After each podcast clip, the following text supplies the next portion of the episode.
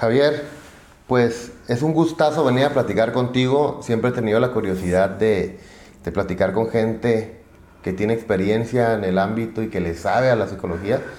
Y creo que eres una de esas personas. Este, me gustaría que te presentaras un poquito tú acerca de tu preparación, tus estudios, y de ello continúo con unas preguntas que traigo.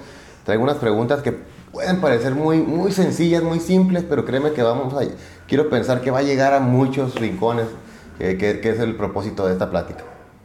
Claro que sí, Tony. Muchísimas gracias por estar aquí, por tu visita y por tu interés en platicar sobre este tema que pues en realidad eh, ha sido la pasión de mi vida, la psicología.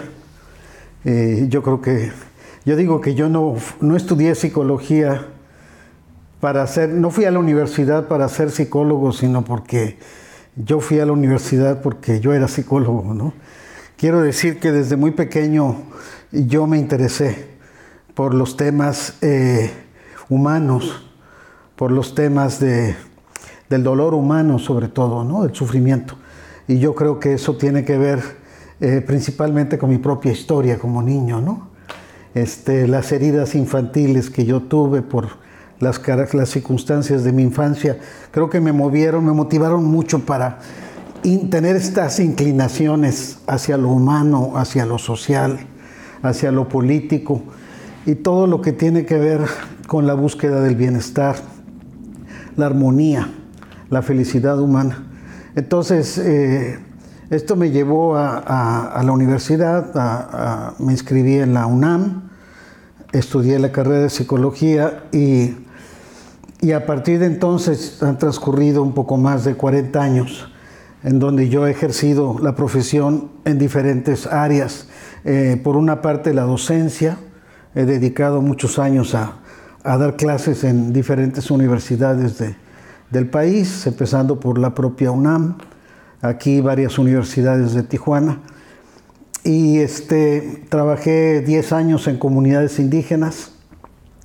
Me apasionó trabajar con, con, indígenas, con campesinos. Viví en la Sierra Tarahumara cuatro años. Viví en Chiapas cinco años, en Oaxaca un año, trabajando siempre con, este, al servicio de comunidades este, marginadas. ¿no? Este, y para mí fue una segunda universidad el trabajar eh, en el campo, ¿no? Este, y posteriormente me trasladé a Tijuana, hace de esto ya más de 30 años, 35 años, 30 y tantos. Y aquí en Tijuana trabajé eh, principalmente al servicio de la población migrante indocumentada. Eh, desarrollé programas de protección, de seguridad para los migrantes, y nuevamente, pues este, esta vocación ¿no? de estar al servicio de los más amolados, de la gente marginada, de la gente que sufre. Y en este caso los migrantes que, como tú sabes, pues son el drama de la frontera de, norte de México. ¿no? Diariamente miles y miles y miles de personas, mujeres, niños, familias, se juegan la vida para huir de la pobreza, para huir de, de la inseguridad de sus países, ¿no? de México, de Centroamérica, y tratar de llegar al sueño americano y en el camino pues son víctimas de extorsión, abuso, eh, violencia, maltrato de parte de las mismas corporaciones policíacas y de parte de, los delincuentes comunes. Entonces me dediqué varios años a trabajar al servicio de la población migrante paralelamente a la docencia y a la terapia. Este, trabajé como cónsul de México en Los Ángeles, al servicio de la, como cónsul de protección a mexicanos en la ciudad de Los Ángeles. La ciudad de Los Ángeles concentra mm, más de 4 millones de mexicanos migrantes. El condado de Los Ángeles tiene más de 8 millones de mexicanos. O sea que es la mayor concentración de mexicanos fuera de la Ciudad de México la mayor concentración de mexicanos está en Los Ángeles, más que en Monterrey, que Guadalajara. Que... Y me tocó pues el privilegio de ser cónsul de México en Los Ángeles y trabajar al servicio nuevamente pues de esta población mexicana que siempre sufre ¿no? el racismo, la discriminación, etc. Y finalmente me regreso a Tijuana, este, trabajé unos años en el Colegio de la Frontera Norte y este, siempre con un pie en la docencia, siempre eh, la educación me ha gustado, me ha apasionado. Y finalmente, pues mi consultorio, que es, eh, digo yo, que es ahora mi principal universidad. Aprendo de mis pacientes, tengo consultas constantemente, todos los días. Y, este, y pues me, me apasiona el tema, el tema de la psicoterapia, de la psicología, este, que finalmente pues ha sido mi propia búsqueda personal, digamos, de sanación, ¿no? de encontrarme a mí mismo, de encontrarle sentido a mi vida, este, eh, de sanar mis heridas este, emocionales y al mismo tiempo compartir mi experiencia, mi aprendizaje, pues con las personas que vienen a consultarme. Bueno, Javier, pues eh, muchas gracias por esa amplia presentación. Me da un poquito más de panorama acerca de lo que has hecho. Pero me gustaría empezar con una palabra que me, llamó mucho la atención. Yo traía otra idea, pero creo que la definiste bien. Dijiste que te interesaste en el dolor humano. ¿Se podría decir que la psicología atiende al dolor humano? Básicamente, la psicología este, eh, nace con el con el, impulso de eh, contribuir a aliviar el, sufrimiento humano. Este, um, originalmente el sufrimiento de las enfermedades mentales, los primeros, los pioneros de la psicología eran mayormente eran médicos, Freud era neurólogo y otros eran psiquiatras y este y desde un enfoque eh, médico se, abocaban a, tratar de sanar el sufrimiento de los enfermos mentales, ¿no? que se les llamaba, esquizofrénicos, eh, paranoicos, psicóticos. Este, pero con el paso del tiempo la psicología ha evolucionado mucho en los últimos 100 años, ha habido una legión de investigadores, teóricos, maestros en todo el mundo que han transformado el rostro de la psicología, el enfoque del sufrimiento humano ya no nos enfocamos tanto ahora en el tema de las enfermedades mentales, sino en el sufrimiento de la existencia humana. ¿no? ¿Sufrimos por existir? De, Buda decía que, que la vida es sufrimiento, esencialmente. Nacemos a través de un proceso de dolor, de angustia, proceso del parto. Morimos en un proceso de dolor y a lo largo de nuestra existencia padecemos constantemente de sufrimiento, este, de frustración, porque las cosas no son como quisiéramos que fueran. Yo no soy como quisiera ser. Eh, mi familia no es la familia que yo quisiera tener. ¿no? El gobierno no es el que yo quisiera, este, eh, qué sé yo, las circunstancias, ¿no? Y estamos en un constante, enfrentando constantemente adversidades, pérdidas, este, tensión, ¿no? Eh, sufrimiento, ira, tristeza. Y entonces la psicología fue evolucionando más a, ya no tanto al tema de las enfermedades, sino al tema de la plena realización del ser humano. Y cuando yo hablo de la plena realización, estoy hablando justamente de una vida no en donde no exista el sufrimiento, porque el sufrimiento siempre va a existir, Tony Estamos expuestos constantemente a eso. No solamente digamos que sea un mal necesario, a lo mejor es un bien necesario el sufrimiento, ¿no? Porque el sufrimiento también es un generador de conciencia, es, un generador de energía, ¿no? Para la lucha por la vida, por el aprendizaje, por el crecimiento. Entonces, eh, la psicoterapia contemporánea, digamos, se orienta más a, este concepto de desarrollar al máximo mi potencial humano, convertirme en la mejor versión posible de Tony Hernández. ¿Cuál sería el modelo o el patrón a seguir de un mejor? Creo que ahí es donde hay un problema muy grande, ¿no? Como decir, sí, mejor que quién. Mucha gente, no me cuento afortunadamente ahorita, antes sí, ¿para qué, para qué te miento? creía que ser una mejor persona, una buena persona o tener el éxito era simplemente llegar a la riqueza, ¿no?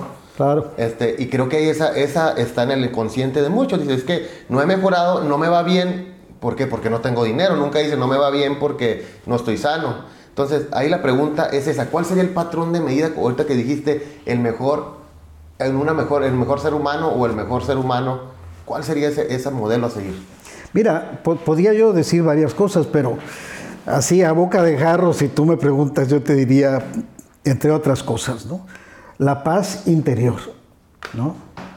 Sentirte totalmente en paz contigo mismo, con la gente que te rodea, con la vida que te toca vivir. Armonía, equilibrio, balance, aceptación, autenticidad. Este, vivir como se piensa y pensar como se siente, ¿no? Integración, ¿no? Porque vivimos generalmente fragmentados, pensamos de una forma, actuamos de otra, sentimos de otra, reprimo mis sentimientos, me comporto no como soy, sino como creo que debo de ser, ¿no? Y mencionaste un tema importantísimo, Tony. Fíjate, nuestro los seres humanos buscamos ser felices, los seres humanos buscamos eh, sufrir lo menos posible, pero buscamos frecuentemente por caminos equivocados. Y uno de esos caminos equivocados es el camino del éxito material, económico, el poder, la riqueza, ¿no? Que es como el Dios de nuestros tiempos. ¿sí? Es lo que todo el mundo quiere, ¿no? Queremos ser como los grandes, como los exitosos, los grandes artistas, los políticos, los poderosos, este, los hombres del dinero, ¿no? como si eso fuera un verdadero sinónimo de felicidad, de plenitud o de realización. Y tenemos muchas evidencias para darnos cuenta que no es así. Puedes tener todo el dinero del mundo, todo el éxito y toda la fama y tener una vida miserable. Y puedes al revés ser una persona humilde, sencilla, un campesino, que vive allá en una cueva en la Sierra Tarahumara, en piso de tierra, sin agua corriente, sin luz eléctrica, vive al día de su siembra, de sus animalitos, y vive completamente en paz. Vive en armonía con su familia, este, con su comunidad. No daña a nadie, no daña a la naturaleza ¿no? Este, entonces, yo estoy hablando de, del bienestar, de la realización, de la plenitud humana a la que todos aspiramos, que se alcanza a través de un proceso de trabajo interior. Le llamamos nosotros de crecimiento interno, de desarrollo humano, ¿no? que esa es la materia de la psicoterapia. De eso, en eso consiste la psicología, en cómo poder orientar a las personas a través de esta búsqueda interior, de ese trabajo interior, que les permita encontrar esa armonía, esa realización, esa paz, ese equilibrio, que la mayor parte de las personas, la inmensa mayoría, normalmente no lo encontramos. Eh, vemos que es un tabú muy fuerte, creo que si tú le decías hace, y todavía, pero hace 10 años, ¿no? ¿Sabes qué? Fulano fue al psicólogo. Uy, ¿qué tiene? ¿Que está loco? Se siente, o sea, ya era algo grave. Afortunadamente esto se ha mejorado, pero sigue siendo un tabú. Eh, ¿Qué se necesita? ¿Cuándo debo decir? Tengo que ir al psicólogo. ¿Cuándo debo decir? ¿Cuál es el síntoma o cuál es la señal de decir, debo ir? Fíjate, Tony, efectivamente ha habido durante mucho tiempo un estigma acerca de la psicología, de la terapia. Este, como te comentaba hace rato, eh, originalmente cuando nace la psicología está asociada con la enfermedad mental. Entonces, ¿quiénes van a ver a los psicólogos a los psiquiatras? Por los locos, ¿no? Los psicóticos. Yo no estoy loco para ir a ver un psicólogo, ¿no? Este, eh, pero como te digo, la idea de la psicología fue cambiando muchísimo. La psicología actualmente no está orientada al propósito de sanar enfermedades mentales, sino al propósito de mejorar la calidad de vida de las personas, ¿no? su bienestar. Este, ¿Cuál es el momento para, para, para, acudir a terapia? Fíjate que yo tenía un maestro cuando estudié la carrera en la universidad que decía algo curioso, decía, el mejor momento para ir a terapia es cuando no tienes ningún problema, decía él. Porque entonces tu única aspiración exclusivamente es ser una mejor persona. ¿no? ¿Qué tengo que aprender para ser mejor persona? Para ser un mejor hijo, un mejor padre, un mejor esposo, un mejor ciudadano, un mejor ser humano, ¿no? Para desarrollarme al máximo de mi potencial en todos los aspectos, mentalmente, emocionalmente, físicamente y espiritualmente también.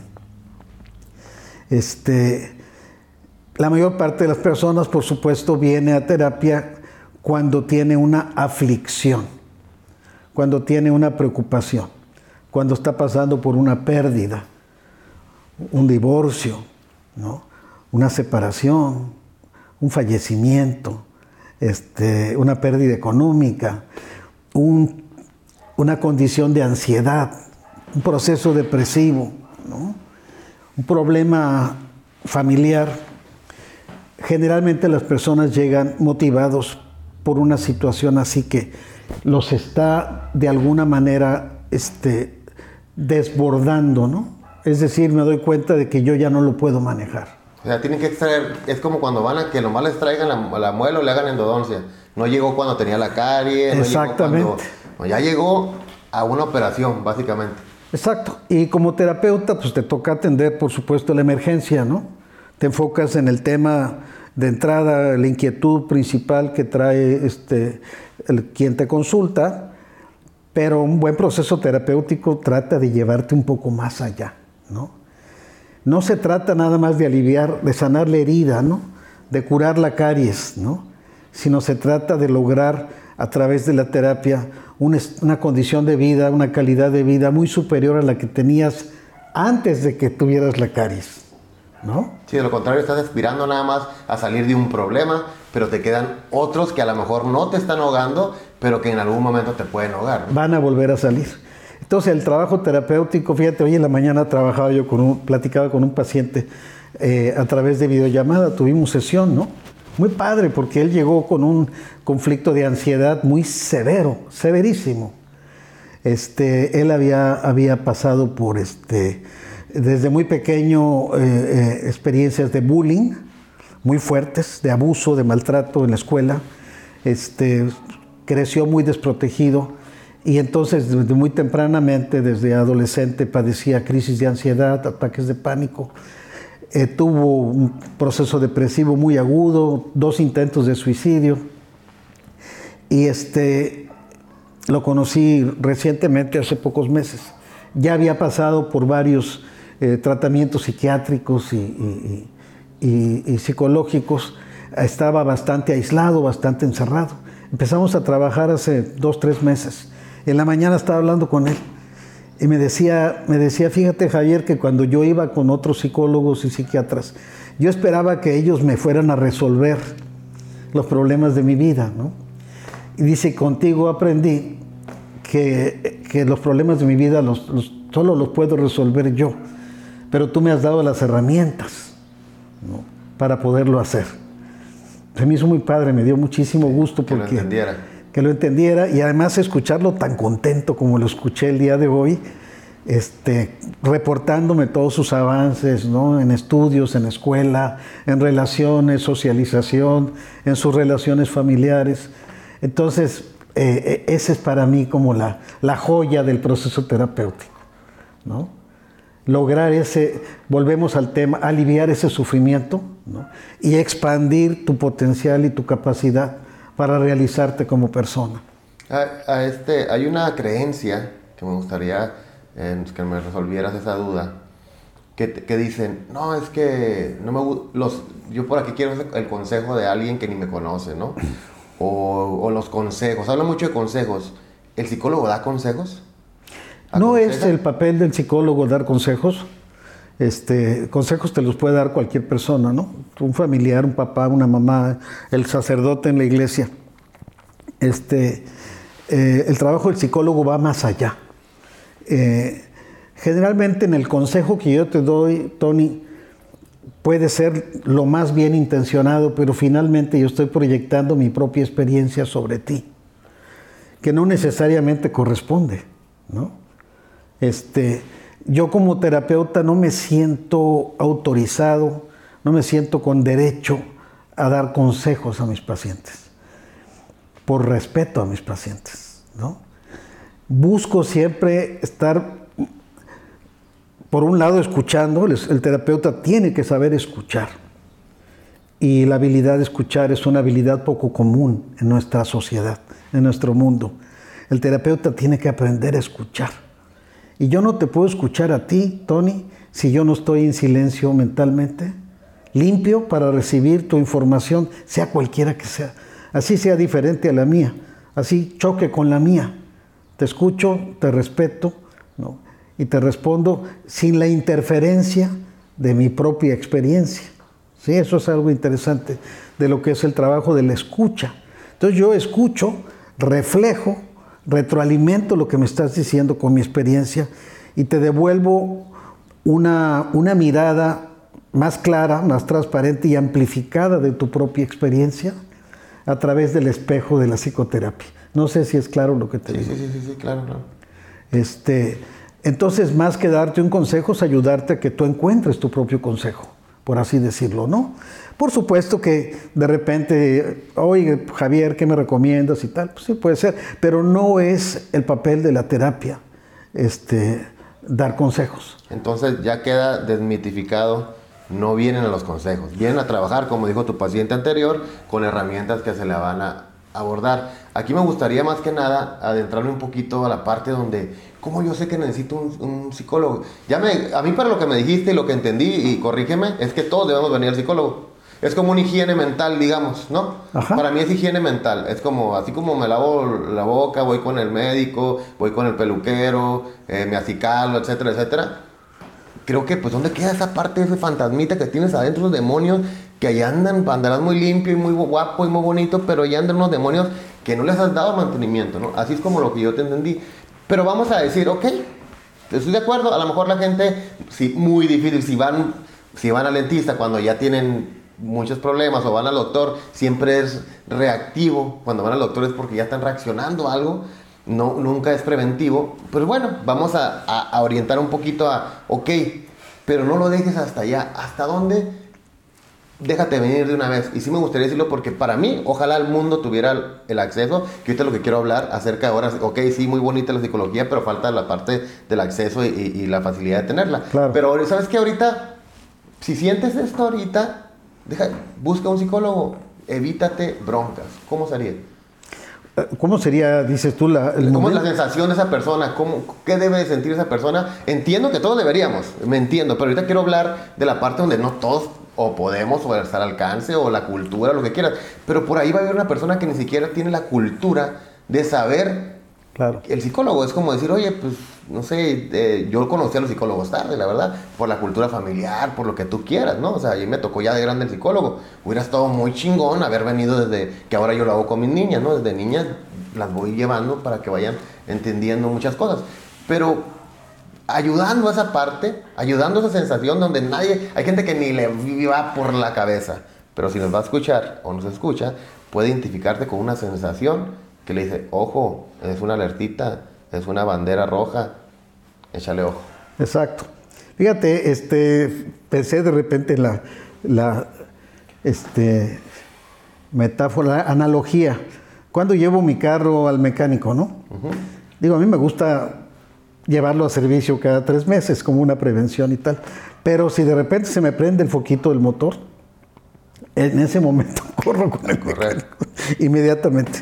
¿Cuál es el foquito que se prende, que nos invita a buscar una ayuda, una orientación, un apoyo, una escucha terapéutica? Justamente el sufrimiento. Cuando ya esta situación que estoy viviendo, personal, familiar, conyugal, social, eh, mental, emocional, eh, se está volviendo insostenible. Cuando no la estoy pudiendo manejar. Cuando siento que carezco de los recursos para entender lo que me está pasando. Un ataque de pánico. Este, un ataque de ansiedad. una depresión profunda, este, está claro que no la puedo manejar yo solo. ¿no? Así como yo no puedo reparar mi carro porque no tengo las habilidades, tengo que ir con alguien que tenga la experiencia, la formación, la capacidad para, para poderme comprender lo que me está pasando. Y en este caso, el que decías hace rato, bueno, ¿por qué le voy a platicar a alguien ajeno a mi vida mis cosas? ¿no? Precisamente porque es ajeno. ¿no? Precisamente porque no forma parte de mi círculo familiar, social, porque no tiene ninguna implicación conmigo, no tiene partido, no tiene intereses. Este, es totalmente neutral el terapeuta, o debe de serlo, ¿no? Neutral y a la vez preparado y entrenado para escuchar, ¿no? Para entender la, dinámica de un padecimiento este, emocional, de un, de un, desorden, de un trastorno, este, y para poder guiar y orientar al paciente, en primer lugar, para para comprender lo que le está pasando, ¿no? Fíjate, yo me he dado cuenta, por ejemplo, yo veo muchos, muchos, muchos pacientes con ansiedad. Y frecuentemente el paciente con ansiedad no sabe lo que le pasa. No sabe qué tiene. Nada más sabe que sufre. ¿no? Que está. Ni sabe por qué, ni sabe por dónde sabe. llega. Uh, un paciente me decía, este, es como un demonio, Javier, que traigo adentro. Este era un paciente muy rico, muy rico, de mucho dinero, muy poderoso aquí en Tijuana, un empresario. Y me dice, yo daría todo lo que tengo por sacarme este demonio que traigo adentro, me dice. ¿no? Él llegó conmigo porque tenía una adicción a tafil. Empezó a usar tafil para combatir la ansiedad y ya después tenía la adicción al tafil, ¿no? Y la ansiedad. Y la ansiedad.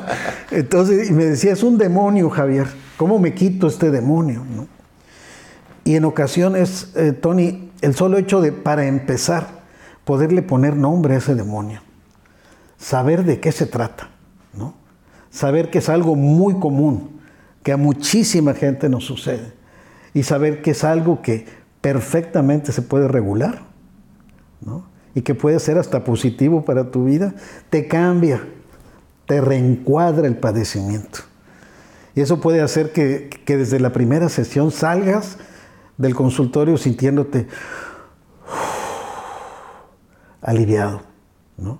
Porque entendiste algo. Entendiste lo que te está pasando, entendiste que no estás loco, que lo que te sucede es bastante común, que le pasa a mucha gente, que tiene un origen, una razón de ser, que puede ser tratado, que lo puedes resolver y que hasta te puede ser de utilidad para tu vida. O sea que me estás diciendo que le podemos dar la vuelta, o sea, porque dijiste regular, o sea, no lo, puede, no lo pueden erradicar.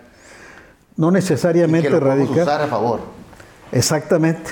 No, eh, fíjate, el concepto de inteligencia emocional tiene que ver no con reprimir emociones, no con ocultarlas, con negarlas o rechazarlas, sino con aprovecharlas, regularlas. Administrar los sufrimientos. Administrar el sufrimiento, administrar el conflicto, de alguna manera. Eso es una gran habilidad, Tony, para la vida. ¿eh? E, y entre otras cosas, dejar de tenerle miedo al, sufrimiento, miedo al miedo, ¿no? Eh, de tenerle miedo al conflicto y saber que el, sufrimiento, el conflicto, el miedo, las pérdidas son una parte de nuestra existencia. Y si lo sabes aprovechar, son tus maestros si te sabes guiar por ellos, ¿no? El miedo puede ser un gran maestro, el dolor puede ser un gran maestro, y cada pérdida que te toque experimentar en tu vida puede ser una gran enseñanza, ¿no? Que te ayude a transformarte, a crecer como persona, ¿no? a volverte más humano. Entonces, eh, yo estoy hablando ahorita, por ejemplo, de un trabajo que en terapia llamamos el reencuadre del síntoma, ¿no? Tú vienes con un síntoma que es como un demonio, ¿no? Que quieres que te lo saquen, que te lo quiten, que te lo extirpen, que te trepan en el cerebro, este, para que te saquen esta, este demonio que traes adentro. Y en un primer reencuadre te das cuenta de que... Lo ponemos a chambear. Sí.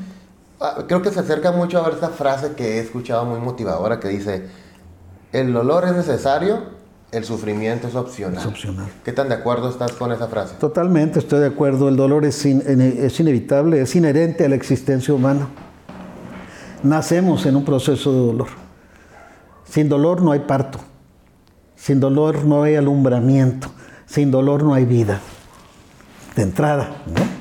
Este, eh, el dolor es inherente a la existencia, pero el sufrimiento tiene que ver con el intento que yo, el rechazo que tengo hacia el dolor. Somos una sociedad y una cultura fóbica. Le tenemos fobia al dolor. Le tenemos fobia al sufrimiento. Siempre estamos tratando de apagar el dolor como un bombero apaga el fuego, ¿no? Este, evitarlo, sacarle la vuelta. Somos evasores del dolor.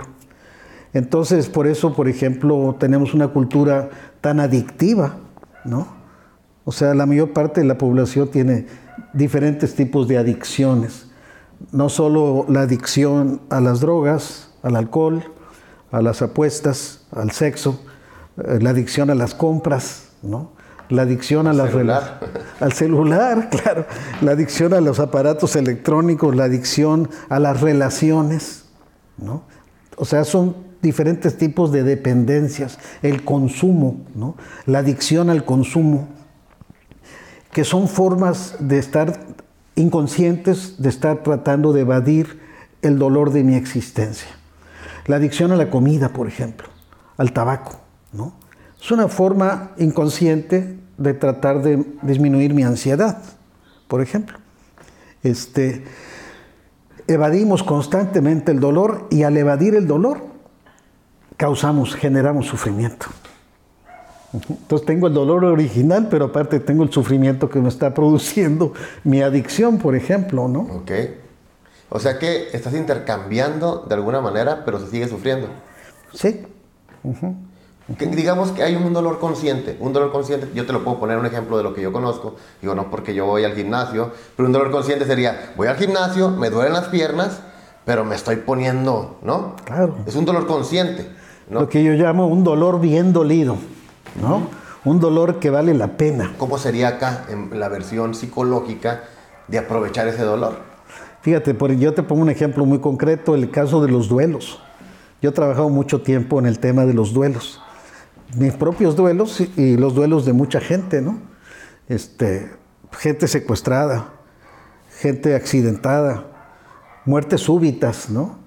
Una mujer que el, el marido joven como tú, de cuarenta y tantos años de edad, se despide en la mañana, le da un beso a los niños, se va a trabajar y a las dos, tres cuadras le da un ataque fulminante al corazón y ya no lo contó. Así pasa. El niño que sale jugando la pelota y a la mitad de la calle le pasa un camión y lo atropella y lo mata. ¿no? Duelos, secuestros, que aquí en algún tiempo fueron muy comunes. Me ha tocado trabajar mucho en otras ciudades, por ejemplo en, Coahuila, que hay mucho secuestro, en, Monterrey, este, eh, que son también pérdidas muy complicadas, difíciles de manejar. Este, y muchos tipos de duelos, el Alzheimer, ¿no? por ejemplo, que estás pero no estás, ¿no? Pero el duelo sería para la persona que lo acompaña. Por supuesto, para la persona que acompaña. Entonces, eh, eh, el duelo, hay diferentes maneras de vivir el duelo. Tú puedes eh, ahora sí que aprovechar el pretexto del duelo para deprimirte, para cerrarte completamente, para amargarte la existencia, para victimizarte, para culpar a Dios y a todo mundo por tu sufrimiento. O puedes aprovechar tu proceso de duelo para, bien vivido, ¿no? aceptando tu dolor, ¿qué me tiene que enseñar este dolor? ¿No? O sea, debes de, debes de entrar, o sea, no, es... Porque pasa mucho este de que hay un duelo, acompáñalo, no lo dejen solo, este, entreténlo, hazlo reír, llévalo a comer, sácalo a pasear, ta, ta, ta. O sea, es como uno como ignora, eh, de una manera ignorante o, inconsciente o bien intencionada, ¿no? ¿Sabes qué? A fulanito, a un pariente mío, esto le pasó esto. Vamos a entretenerlo literal, ¿no? Vamos a Vamos a distraerlo. ¿Estamos realmente ayudando? Estamos tratando de evitar el dolor, de evadir el dolor, de evadir el, sí, de que la persona, porque, y lo tratamos de evadir porque el dolor del otro me causa dolor a mí también. Es egoísta. En cierta manera sí es. Entonces, pero por ejemplo, para mí como terapeuta, cuando yo atiendo a una persona en crisis o una persona en duelo, en vez de tratar de evadir el dolor, lo ayudo a que se meta al dolor, a que lo sienta, a que lo exprese, ¿no? que le ponga voz, ¿no? Ponle voz a tu tristeza, ponle voz a tu dolor, grítalo, ¿no? Háblalo. Entonces la persona se pone en contacto con la experiencia y tiene la libertad de poderlo expresar. Todo lo que necesites, llóralo todo el tiempo que lo quieras llorar, sin límites. Si te quieres tumbar, túmbate, tírate al suelo, tírate. Pero al mismo tiempo sigue trabajando, sigue trabajando, sigue trabajando. Y el mismo proceso de dolor te va, te va, eh, este, yo digo, dando su mensaje, te va enseñando cosas tan importantes, tan obvias, pero al mismo tiempo que ignoramos tanto como la impermanencia de la vida, Tony. El día de hoy estamos aquí tú y yo y Armando sentados. El día de mañana, quién sabe si estemos. La vida es fugaz, la vida es pasajera, la vida es frágil, muy frágil. Pero no nos damos cuenta, pensamos que tenemos control sobre la vida, pensamos que todo está hecho, que, que esto es para siempre. Por eso nos agarra siempre la muerte desprevenidos, inconscientes completamente de la impermanencia de la vida. Entonces, la muerte me pone en contacto con la impermanencia. La muerte me pone en contacto con el valor de la vida, con el amor por la vida. La muerte me pone en contacto con la humildad de mi existencia. No soy nada. Así como me apellide y así tenga la fortuna que tenga y las posesiones que tenga, somos una, una gota de agua en el, en el, océano de la vida. ¿no? Entonces el duelo me enseña a ser humilde, me enseña a ser compasivo con otros que también sufren. ¿no? Y esa es la mejor manera de superarlo. Superar. El duelo puede ser para muchas cosas como las que mencionaste, pero el más común es como dices tú, la vida es tan frágil y el más común es el fallecimiento de un ser querido. Claro. Es como lo más cercano o también se parece a lo mejor a una ruptura amorosa, divorcio, etcétera. ¿no? Es parecido, la diferencia es que no se murió la persona, bueno, al menos no en, esencia, ¿no? Entonces, la mejor manera es meterte al dolor. Involucrarte con el dolor. Conectar. Sí, claro. Por supuesto, conectar con el sentimiento. Y así se trate del dolor, se trate del enojo, de la ira, por ejemplo, ¿no? Generalmente tratamos de reprimir la ira porque nos parece que políticamente incorrecta, ¿no? Nos la guardamos, la reprimimos. como loca y se, Exacto. Qué vergüenza y ese, o sea, realmente era un sentimiento necesario. Exactamente, que, se tiene que expresar, tener la libertad para expresarlo y al mismo tiempo la conciencia para trabajar sobre él y ver qué es lo que me está diciendo este síntoma, ¿no? Este enojo que traigo, esta... porque fíjate, por ejemplo, el enojo mientras más lo reprimes, se va convirtiendo en ira. Entonces, tú ves gente que anda todo el tiempo enojada, todo el tiempo atufada, ¿no? Con la cara este, eh, eh, arrugada y que todo lo molesta, ¿no?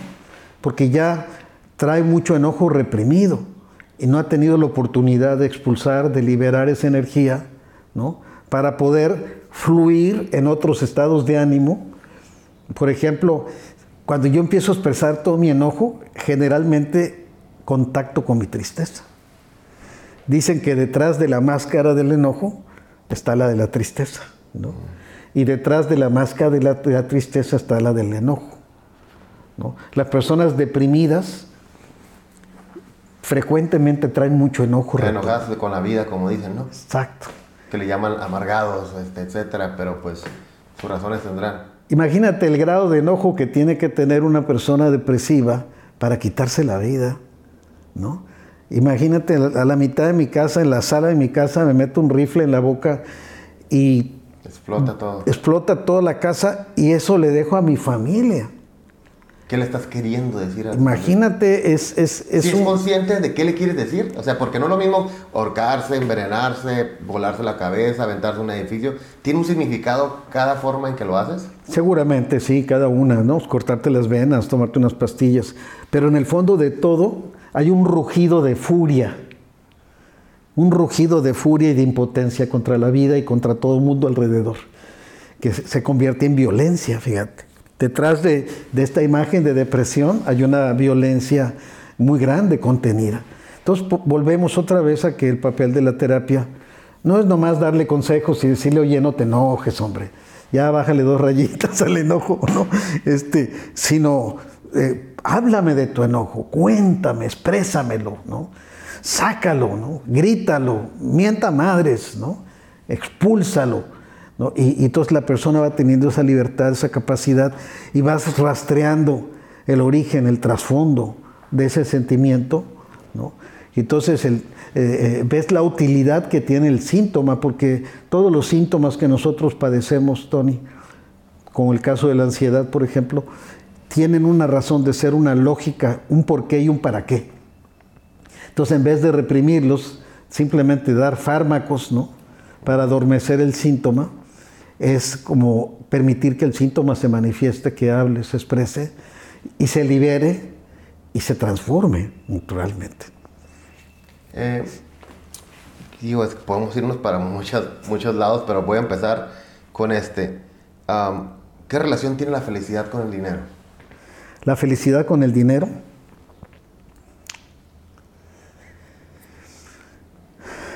Yo creo que el dinero es una energía muy importante, muy poderosa en, en nuestra vida, este, una energía de intercambio, ¿no? que te da acceso a, a este, a ciertas condiciones de bienestar, ¿no?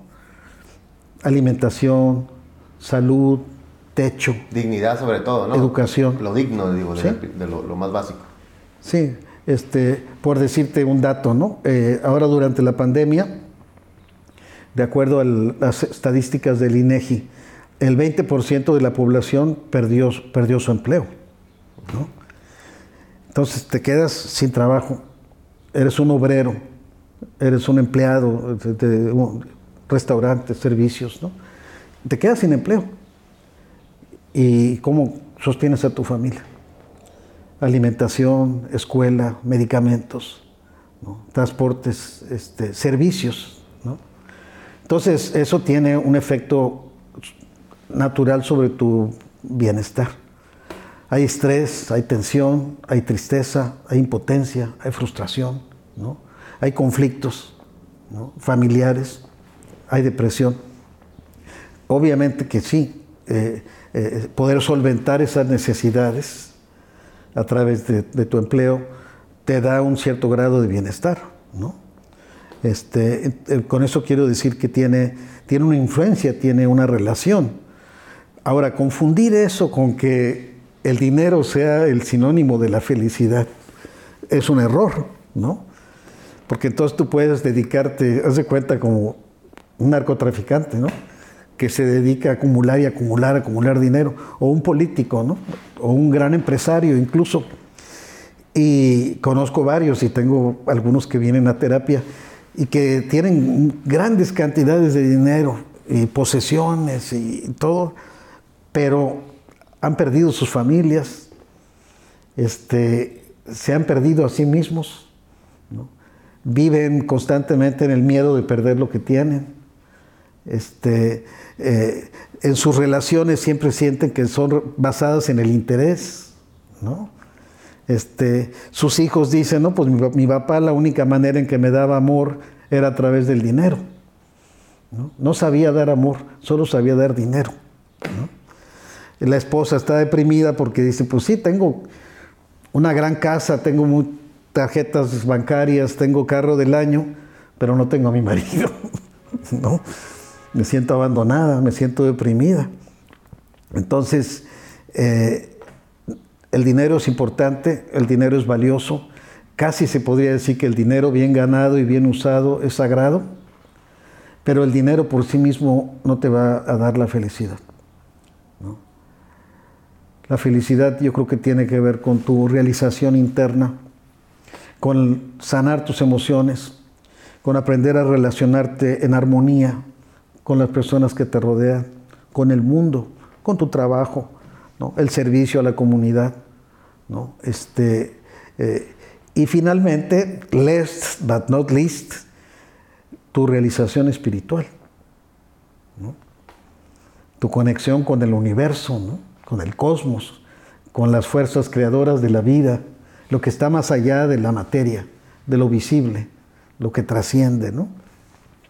Este, todos estos son factores que contribuyen a, a, la felicidad. Y en ese sentido, de lo que estoy mencionando ahorita, Tony, el trabajo de psicoterapia y el trabajo espiritual, por ejemplo, que realizas a través de la meditación, a través de la oración, a través de la contemplación en silencio de la naturaleza, este, los retiros, los ayunos, forman parte de esta misma búsqueda de realización interior.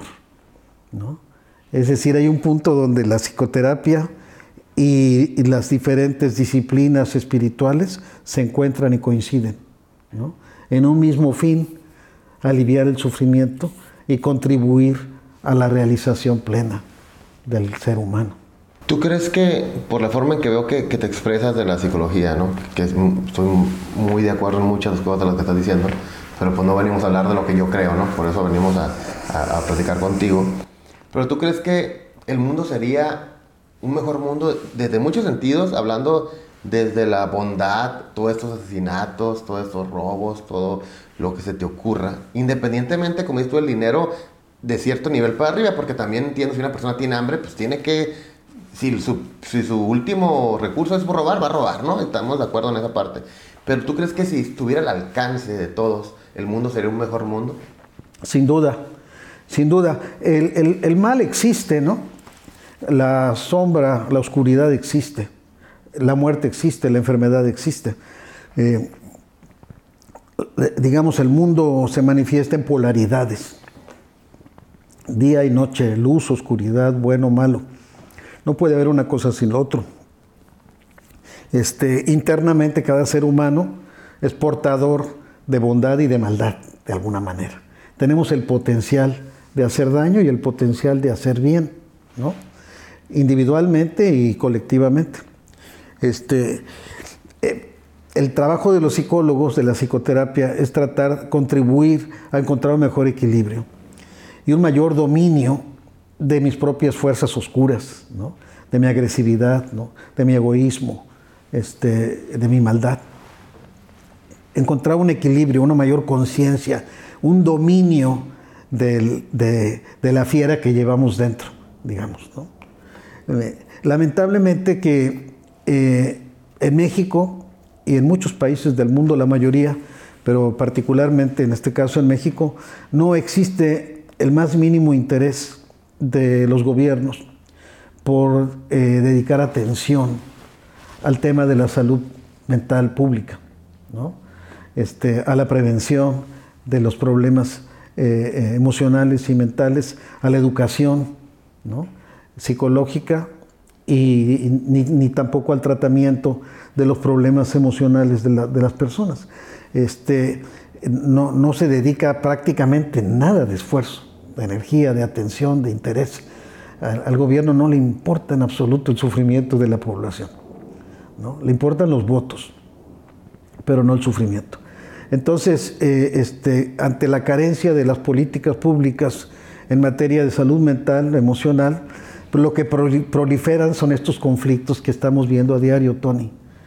Violencia, adicciones, eh, homicidios, eh, feminicidios, violencia intrafamiliar, bullying en las escuelas, suicidios, este, un montón de expresiones que si tú te pones a medir en términos de salud mental, eso te está hablando de una población profundamente enferma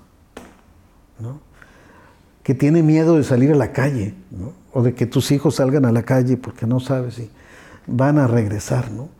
la impunidad, la injusticia. ¿no? Es decir, nuestra cultura política es profundamente insalubre. Y lastimada.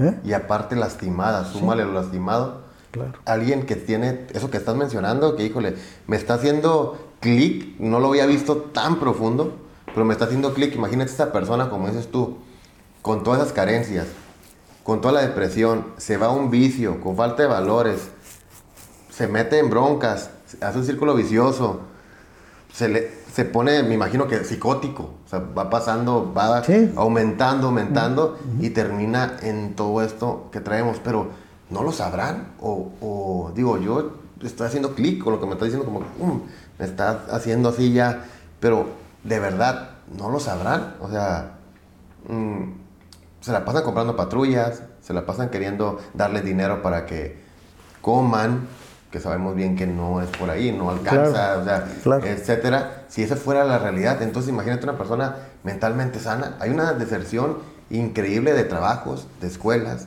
gente que no sabe qué quiere en el trabajo, que se sale y, afecta la economía. O sea, y, y, por qué es tan inaccesible? Y no me refiero porque sea caro o barato, eso es muy relativo, porque también pues los psicólogos estudian y, se la rajan para, para tener su, su, chamba, ¿no? Quieren, quieren de alguna manera. Pero al final de cuentas, siendo algo tan importante, pues no está al alcance de muchas personas. O sea, increíblemente, yo creo cuántos psicólogos habrá por, por cada 100 habitantes, punto uno. Bajísimo, bajísimo. Pero fíjate, ¿cuánto invierte el gobierno mexicano en salud mental? Tú puedes ver, por ejemplo, si te pregunto cuántas clínicas, sanatorios, hospitales hay en Tijuana, públicos y privados, pues son un montón. Cuéntame cuántos hay dedicados a la salud mental y emocional. El Hospital Público de Salud Mental es uno, nada más. Es uno solo.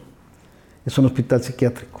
No hay inversión pública en este tema, ni en programas de educación, programas preventivos, de asesoría, de orientación familiar, de, desarrollo de valores, de, inteligencia emocional. La escuela no se preocupa en absoluto por esos temas. La autoestima, este, el manejo de las emociones en los niños. ¿no? Entonces, este, estamos a merced completamente de, las circunstancias, ¿no? Eh, el gasto público en materia de salud de por sí es muy deficiente. Tú sabes que hospitales como el Seguro Social, ISTE, etcétera, adolecen de un montón de carencias. Es un infierno ahí. y sin embargo, dentro del presupuesto que se dedica a la salud pública en México, menos del 2% va para la salud mental. O sea, de, lo poquísimo es nada. Y ese porcentaje se dedica el 80% a hospitales psiquiátricos, que son para los enfermos, enfermos. Ya el que llegó ya, ya brincó todas las barreras que puede brincar. Todo el resto de lo que es todo el, arco iris de padecimientos, de problemas emocionales de la gente, está descubierto completamente. No te queda más que por tu propio recurso, ¿no? A veces la gente busca en la iglesia, ¿no?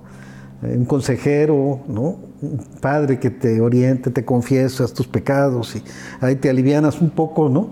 Este, o la psicoterapia, que pues es una práctica privada, ¿verdad? Y que por naturaleza pues, tiende a ser elitista, por su propia naturaleza. Este, digo, la mayor parte de la población es completamente inaccesible. Económicamente y culturalmente están muy lejos, incluso culturalmente. Yo tengo algunos pacientes que vienen de maquiladoras, por ejemplo, muy humildes, que hacen tres horas para llegar aquí en camiones, ¿no? pero que han descubierto el potencial del trabajo psicológico de la práctica meditativa, y, que tienen tiempo viniendo y, claro, yo me adecuo a su, posibilidad, ¿no? Y se compensan unos pacientes con otros, digamos. Ese es para mí como mi propio, este, eh, la forma en que yo lo siento que se puede equilibrar y manejar, ¿no? Que, que las personas que no te pueden pagar cierta cantidad te paguen lo que puedan, te paguen menos. Pero en general, como funciona el sistema, una consulta psiquiátrica aquí te cuesta 1.500 pesos. Por bajito. En San Diego te cuesta 200, 300 dólares. Entonces es totalmente inaccesible. ¿no? Este, hay un gran vacío, digamos, ¿no? y una gran ignorancia y una gran inconsciencia acerca de estos temas que estamos hablando. ¿Qué podemos hacer para que, digamos, salvar lo que podamos un poco. Yo sí soy un fiel creyente, eh, tú, tú, lo sabes, de la psicología, soy tu paciente y siempre he sido paciente de alguien desde hace 15 años, yo creo. Y soy un fiel creyente de la psicología. Yo no estaría donde estoy, en mi éxito, en el mío, en el que yo considero que es mi éxito, si no fuera en gran, así, en gran parte por la psicología, por la terapia. Pero, ¿qué podemos hacer para que la demás gente, porque a veces están buscando respuestas en, esforzarse de más, en, divorciarse 10 veces, en, porque dicen, ah, por aquí no era, por aquí no era, por aquí no era. Y era el por aquí no era y se le fueron 20 años, 30 años, ¿no? Entonces, ¿qué sí podemos hacer para, para que la gente se pueda dar cuenta de esta importancia? Pues yo diría que principalmente la difusión, Tony, esto que estás haciendo, por ejemplo, tú, ¿no? La labor que estás haciendo a través de esta plataforma, este, pues de educación colectiva, de promoción de, del trabajo de la gente, ¿no? De los emprendedores, del esfuerzo colectivo, de la difusión, a mí me parece que es una, una labor importantísima. Este, eh, ya con eso estás supliendo un, un gran déficit de lo que el, gobierno hace, porque el gobierno no se interesa ni siquiera por eso, por difundir, por darle voz a la gente, ¿no?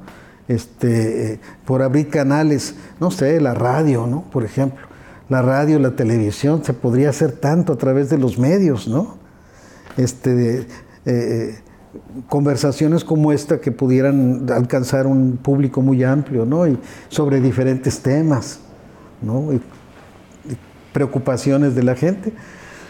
Pues este, no es mucho lo que se puede hacer, pero, pero yo creo que la difusión es algo muy importante, muy importante. Este, Buda decía que el principal, el mayor pecado de la humanidad es la ignorancia, ¿no? La ignorancia. Entonces, creo que contribuir a, aliviar la ignorancia humana, ¿no? La inconsciencia. Fíjate, la ignorancia no tiene que ver nada más con no ir a la escuela, con no tener un grado académico, ¿no? La ignorancia de ti mismo, de tu naturaleza como ser humano, de tu conexión con los demás, con, el, con los animales, con las plantas, con la naturaleza, este, con el cosmos, ¿no? Este, estamos totalmente desconectados, Tony. Vivimos en una esfera, en una burbuja de cristal que se llama ego, ¿no? y yo soy lo más importante, lo único importante, y que los demás se pudran, ¿no? Yo alcanzo mi éxito y pasando por encima a quien sea, Y esa es la lógica de los políticos. Y de muchas personas de éxito. Y los demás pues se van quedando abajo, ¿no? En una pirámide ahí descendente y una base ahí de, de salves el que pueda, de pobreza, de marginalidad, de, sufrimiento. Entonces yo creo que la difusión, el trabajo que haces, Tony, eh, me parece realmente de, mucho valor. y, bueno, es que de hecho, pues sí, es, esta, es mi preocupación, por eso en gran parte y me gustó mucho tu, tu, técnica, digamos, ¿no? Creo que tu experiencia, pues al final somos experiencias, ¿no? Y por eso estamos haciendo ese tipo de cosas, pero sí, sí, definitivamente siento que, pues que ya, digo, afortunadamente he aprovechado yo la, terapia, que al grado de que me dice, oye, pasa la voz, ¿no? Corre la voz, diles que aquí es, que aquí es, ¿no? Yo sé que mucha gente no va a salir corriendo a buscar un, un psicólogo, otros que sí, ojalá, otros que sí, pero mientras, ¿qué fuente de información, qué le recomiendas, qué librito, qué página de internet, qué podcast, qué radio, donde ellos se puedan, porque esto pues, podemos aventarnos aquí 24 horas hablando de esto y no vamos a acabar, ¿no? Y no es posible hacerlo. Entonces, pero creo que tú tienes más que mucha gente información acerca de, a ver, échate un clavadito aquí, échate un clavadito acá, fomentemos esto, pasa la voz, ¿no? Pásanos algún, algún, algún tip para empezar. Digamos, van a empezar, ¿no? También digo, yo afortunadamente tengo 15 años en esto, pero hay gente que va a empezar, que apenas le da miedito, le da pena, le da vergüenza. Le Mucho es eso, ¿eh? Mucho es eso, porque también conozco mucha gente que puede pagarlo, pero que no lo paga, no lo pagaría, ah, incluso hasta por pena. Claro. ¿Cómo la animamos? ¿Cómo la motivamos? Dices La animamos a que le entren a este tipo de... Porque puede estar esa persona ahí sufriendo y sufriendo por una ignorancia como la que tú dices. Pues dicen que el, que busca encuentra, ¿no? Este, y que cuando uno está listo, el alumno está listo, aparece el maestro de alguna manera, ¿no? Eh, con esto quiero decir que eh, recursos siempre van a existir. en la medida que los busques, ¿no? Eh, yo vengo de una familia muy humilde, por ejemplo, sumamente humilde. ¿no? En mi familia nadie, nadie estudió una carrera, soy el único. ¿no?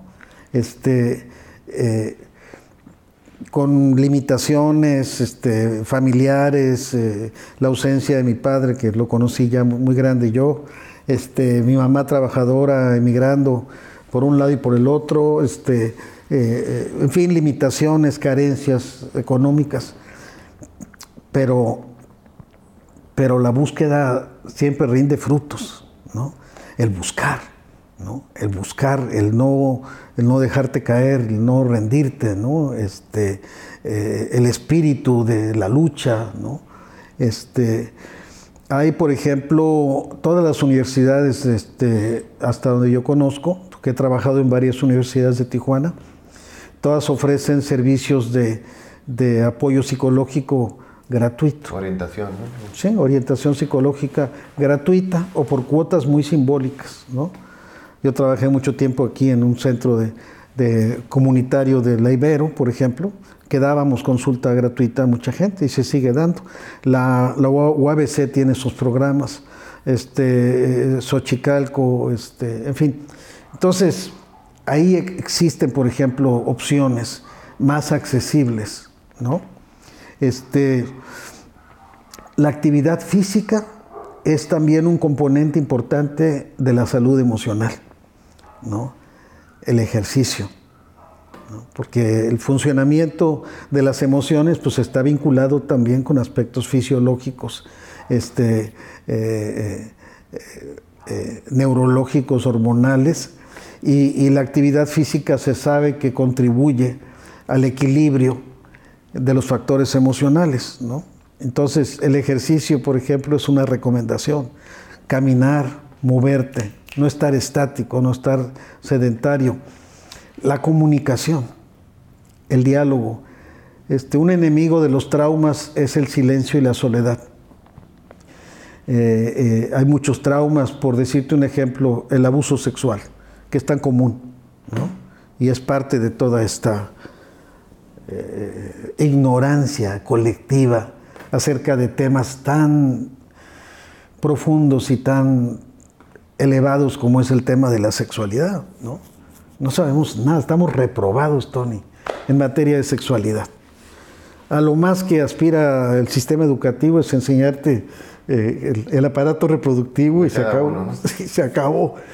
Pero no comprender la esencia de la sexualidad, por ejemplo, ¿no? la trascendencia de la sexualidad, el valor de la sexualidad. Entonces, pues hay muchos problemas de, sexuales, hay violaciones, hay abusos, hay, la mayor parte de las mujeres han sido molestadas sexualmente en algún momento de su vida y muchísimas mujeres están cargando con traumas asociados con el abuso, por ejemplo. La mayor parte de las personas que han sido abusadas guardan el secreto, no lo dicen, no lo hablan, por vergüenza, por miedo, por culpa. Entonces, el secreto es un enemigo de la sanación, de los traumas. Es decir, cuando hay sufrimiento, cuando hay dolor, cuando hay traumas, es muy importante que busques expresarlo, compartirlo, ser escuchado por alguien, ¿no? Aunque sea que te vayas a la iglesia y te confieses y, y puedas desahogar y expresar lo que traes, va a tener siempre un mayor valor que quedártelo guardado. Por eso tuvo tanta fuerza en su momento la religión, por, ese, por ese alivio que... Claro. Eh, nacemos condenados en el sentido de que, no, oye, yo nací pobre, o hoy este, nací en una familia muy disfuncional, rica, pobre, pero por eso no puedo salir adelante. Fíjate, pues sí, tú naciste rico, pues sí, tú sí tuviste papá, pues sí, tú esto. ¿Son pretextos para decir yo no puedo? O, yo creo que sí. O, no estás condenado, puedes cambiar tu destino. Absolutamente, sin lugar a dudas. Y hay muchas evidencias de eso. Fíjate, por ejemplo, hay estudios, e investigaciones que se han hecho con muestras muy grandes de población entre niños que crecen en orfanatorios, sin papás, con un montón de carencias emocionales. ¿no? Y niños que crecen sobreprotegidos en familias de mucha abundancia económica y les dan seguimiento comparativamente y encuentran que con mucha frecuencia los niños que crecen en condiciones de mucha desventaja desarrollan habilidades y un potencial que no tienen los niños que crecieron en, condiciones favorables, ¿no? Este, en ese sentido, lo adverso se puede volver a tu favor, la adversidad. ¿sí? El sufrimiento que has padecido de niño, la pobreza, las carencias, las limitaciones, pueden ser un, un motor y un factor que te impulsa y te dé una fuerza que no tienen otros niños, otras personas. No tienen de dónde sacarla. Exactamente. Entonces yo definitivamente, eh, y mi propia experiencia personal, pues es un ejemplo de eso, ¿no? Este, y creo que la tuya por ahí va también, este, de que siempre es posible darle la vuelta a la vida, ¿no? Siempre es posible cambiarla, la suerte, ¿no? ¿Qué factor crees, qué botón se pica? Porque yo a veces digo, sí tenemos un caso muy parecido, y a veces digo, bueno, y, y si yo tuve suerte nada más, y si a mí en algún momento me dijeron algo que me despertó y que hizo que cambiara mi destino, o sea, ¿qué botón se pica? Fíjate, Tony, que ahí sí tendría que ser muy honesto y decirte que no sé. Este, eh, es, hasta cierto punto un misterio. Eh, cómo se marca el destino de una persona y otra. Incluso miembros de una misma familia. Con las mismas condiciones, ¿no? Que crecieron, tienen la misma estructura genética, tienen la misma eh, crianza parecida. Incluso hasta el mismo amor, incluso... Sí, los mismos padres y todo eso, y que agarran caminos completamente diferentes, ¿no? Hay un misterio ahí, ¿no? Los orientales hablan del karma, ¿no? hablan de, de las vidas pasadas y de las reencarnaciones. Digo, para mí son temas muy complejos, fuera de mi alcance poder hablar de eso, pero sí creo que, que este, pareciera que hay una predestinación hasta cierto punto, ¿no? Hasta cierto punto pareciera, este, donde algunos, aunque nazcamos en condiciones muy desfavorables, traemos esa chispa, ¿no? Esa chispa de, energía, de, de, lucha, de busca, de esperanza, ¿no? De búsqueda, este, que nos lleva a perseverar y perseverar. Y como dice el dicho, el que persevera alcanza, ¿no? El que persevera alcanza. La cosa es qué es lo que te hace perseverar. de dónde saco esa energía para hacerlo, ¿no? Porque todos sabemos que tenemos que hacer algo, ¿no? pues, oye, pues este, me tengo que levantar temprano para ir al gimnasio. Lo sabemos que ese es el camino, pero y la fuerza de voluntad para levantarle y hacerlo, tiene que haber una motivación muy grande detrás para que eso suceda, ¿no? Sí, no sé, te digo, hay muchas cosas que entran en juego, ¿no? Los hábitos, la crianza, la educación ¿no? la disciplina, este, la voluntad que un niño va, se le va forjando desde pequeño, ¿no? por ejemplo, la confianza que le dan los padres, ¿no? la autoestima, tú puedes, mi hijo, ¿no? tú eres un campeón, échale ganas, mi hijo, no, yo me la juego por ti, yo te apuesto que la vas a hacer. Y que te va dando, ¿no? El mismo papá, mamá te va dando esa motivación y esa energía.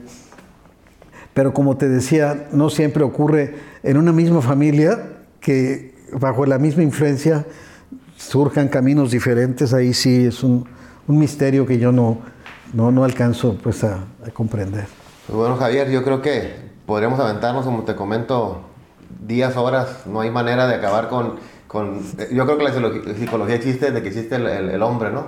Entonces, este, ojalá, yo seguramente va a haber una segunda vuelta si me lo permites. Claro. Y me la pasé bien a gusto. Yo creo que hasta aquí es suficiente información para no saturar. Van a surgir dudas, van a surgir otras cosas y ahí podemos echar otra platillita y pues te agradezco mucho tu tiempo, sé que... Al contrario, Tony, encantado, encantado, gracias a ti y, y, si en alguna forma yo puedo contribuir también a través de este medio, ¿no? Simplemente estar difundiendo cápsulas, como dices, de información y todo, encantado y con mucho gusto, para mí es, digamos, es, es, eh, eh, es parte de mi propia necesidad también, ¿no? De aportar y de servir, ¿no? Este, y ha sido parte de mi búsqueda en la vida. Entonces, este, bienvenido, Tony, cuantas veces sea, y aquí o donde sea, nos echamos otra platicadita. Voy a tomar mucho la palabra y este, me gustaría, digo, si tienes redes sociales o me las pasas después para colocarlas y si no, pues algún número de contacto, más de uno a la mejor también le va a interesar eh, tener un acercamiento contigo ya como paciente, si es que no es la intención, pero es inherente a la comunicación y se vale porque ojalá sea alguna manera de agradecerte este, este espacio, porque sé que ahorita pudieras estar curando el dolor a alguien y yo estoy aquí nomás sacándote plática, ¿no? No, es parte de lo mismo. pero, parte de lo mismo, Tony, muy valioso que pueda llegar algo de información útil para la gente, ¿no? Tú tienes una hay una plataforma amplia, ¿no? De gente que te ve, que te sigue y, y, este, y eso pues hay que aprovechar ese canal, ¿no? Este, para cosas que puedan ser de utilidad e interés para la gente. Muchísimas gracias, Gracias a ti, Tony. Gracias, Armando.